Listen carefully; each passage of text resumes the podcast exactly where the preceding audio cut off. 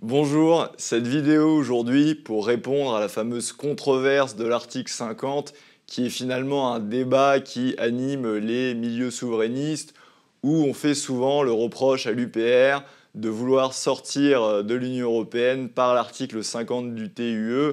L'UPR ferait preuve euh, de juridisme excessif et euh, l'article 50 serait considéré euh, comme un piège.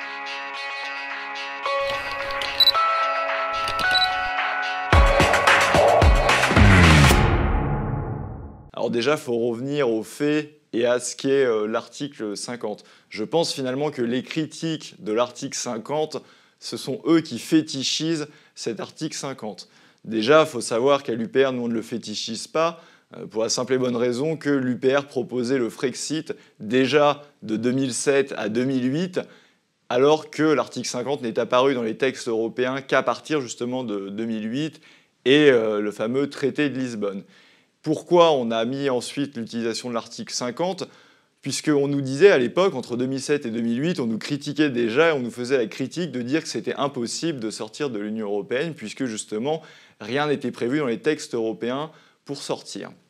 L'article 50 a ensuite été euh, mis en place, et si on lit l'article 50 et qu'on regarde les textes de l'article 50, ce n'est pas du tout un cadre de négociation prédéfini qui serait un piège. Dans l'article 50, et en l'occurrence dans son alinéa 3, la seule chose qui est définie, c'est que la durée maximum de négociation pour trouver un accord est de deux ans. À l'intérieur, il n'y a aucune condition ni cadre défini la seule chose qui est mise à l'intérieur, c'est de dire que l'accord qui serait trouvé avec l'Union européenne, et en l'occurrence euh, le Conseil européen, se fait à la majorité qualifiée pour pouvoir valider et approuver euh, cet accord. Donc en l'occurrence, on ne peut pas dire que ce soit un piège en soi, puisque aucun euh, cadre de négociation n'est défini à l'intérieur.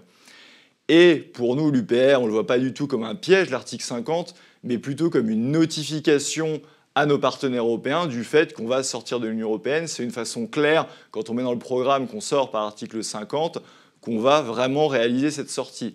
D'ailleurs, ceux qui critiquent n'ont parfois même pas lu le programme de l'UPR, puisqu'on n'a jamais dit qu'on attendrait deux ans pour retrouver notre euh, souveraineté, retrouver nos principaux attributs de souveraineté. On a toujours dit, entre autres, qu'on sortirait de l'euro et qu'on mettrait en place en parallèle le contrôle des mouvements de capitaux bien avant les deux ans et dans un horizon de moins de six mois après notre élection. Il suffit de voir la conférence de François Asselineau le jour d'après, où c'est clairement indiqué qu'on retrouvera ces éléments de souveraineté bien avant les deux ans, sachant que les deux ans sont une période maximum. D'ailleurs, dans le cadre de cette période maximum de deux ans et dans le cadre de cette négociation, à l'UPR, on n'est pas des bisounours on a toujours dit que s'il y avait une mauvaise foi en face au niveau des, Européens et de l'Union européenne pour trouver un accord de sortie, nous, on ne va pas faire euh, comme le Royaume-Uni et attendre sagement et faire voter un accord complètement inique. Si l'accord qu'on nous propose n'est pas bon et qu'on voit de la, mauvaise, foi, on arrêtera directement notre contribution au budget de l'Union européenne. Vous savez que la France est un contributeur net. Et croyez-moi, si la France arrête ses contributions à l'Union européenne, le budget de l'Union européenne est complètement en faillite. Donc en fait, c'est complètement incomparable avec l'exemple du Royaume-Uni qu'on nous met à chaque fois devant pour dire regardez, euh, l'article 50, c'est compliqué, regardez, au Royaume-Uni, ils ne peuvent pas sortir. Mais ça n'a rien à voir avec la méthode de l'article 50. Pourquoi c'est compliqué? C'est parce que qui est à la tête du gouvernement au Royaume-Uni et qui négocie la sortie, c'est Theresa May qui était pour le maintien dans l'Union européenne. Donc le problème du cadre de négociation, c'est que vous aviez d'un côté l'Union européenne qui était évidemment contre le Brexit, et de l'autre côté Theresa May qui était elle-même aussi contre le Brexit. Et vous aviez d'un côté le peuple qui a voté pour la sortie à 52%, et le Parlement qui ne représente pas le peuple, c'était un Parlement qui veut rester dans l'Union européenne, et c'est pour ça qu'il y a un problème et que c'est compliqué pour ce gouvernement et pour le Parlement britannique d'approuver un accord de sortie et de sortir. C'est la même chose d'ailleurs en France, quand les Français ont voté non à 55% en 2005 pour le référendum. Les parlementaires n'étaient pas du tout alignés là-dessus et ils ont fait passer après coup le traité de Lisbonne qui était un copier-coller de cette constitution, ce qui était un viol sans nom. Donc finalement, quand on voit ça, il y a une hypocrisie sans nom des alter-européistes, des partis qui proposent ça. Il y a des souverainistes sincères qui, eux, posent un vrai débat sur la méthode de sortie et c'est louable. Mais les partis politiques de type La France Insoumise ou DLF qui nous critiquent sur l'article 50 alors qu'ils ne proposent même pas eux-mêmes d'en sortir et ils n'ont jamais établi le début d'un plan de sortir, c'est se moquer du monde. D'autant que certains émettent des théories euh, d'une sortie soi-disant cachée, de dire qu'en fait l'UPA ferait du juridisme, alors que la sortie c'est une question politique. Mais on ne peut pas dire d'un côté que la sortie de l'Union européenne c'est quelque chose de politique et le mettre complètement caché dans son programme et ne pas en parler. C'est complètement incohérent. La sortie de l'Union européenne et de l'euro, c'est peut-être le plus grand bouleversement géopolitique du XXIe siècle. Et donc qu'est-ce qui compte? Pour sortir, il faut une légitimité énorme. Il faut être élu sur un programme sans ambiguïté pour la sortie de l'Union européenne et de l'euro. Pourquoi? Parce que vous allez avoir tout le système contre vous. Vous allez avoir les médias, vous allez avoir la BCE qui, comme en Grèce, pourra couper les liquidités puisque vous faites partie de l'euro.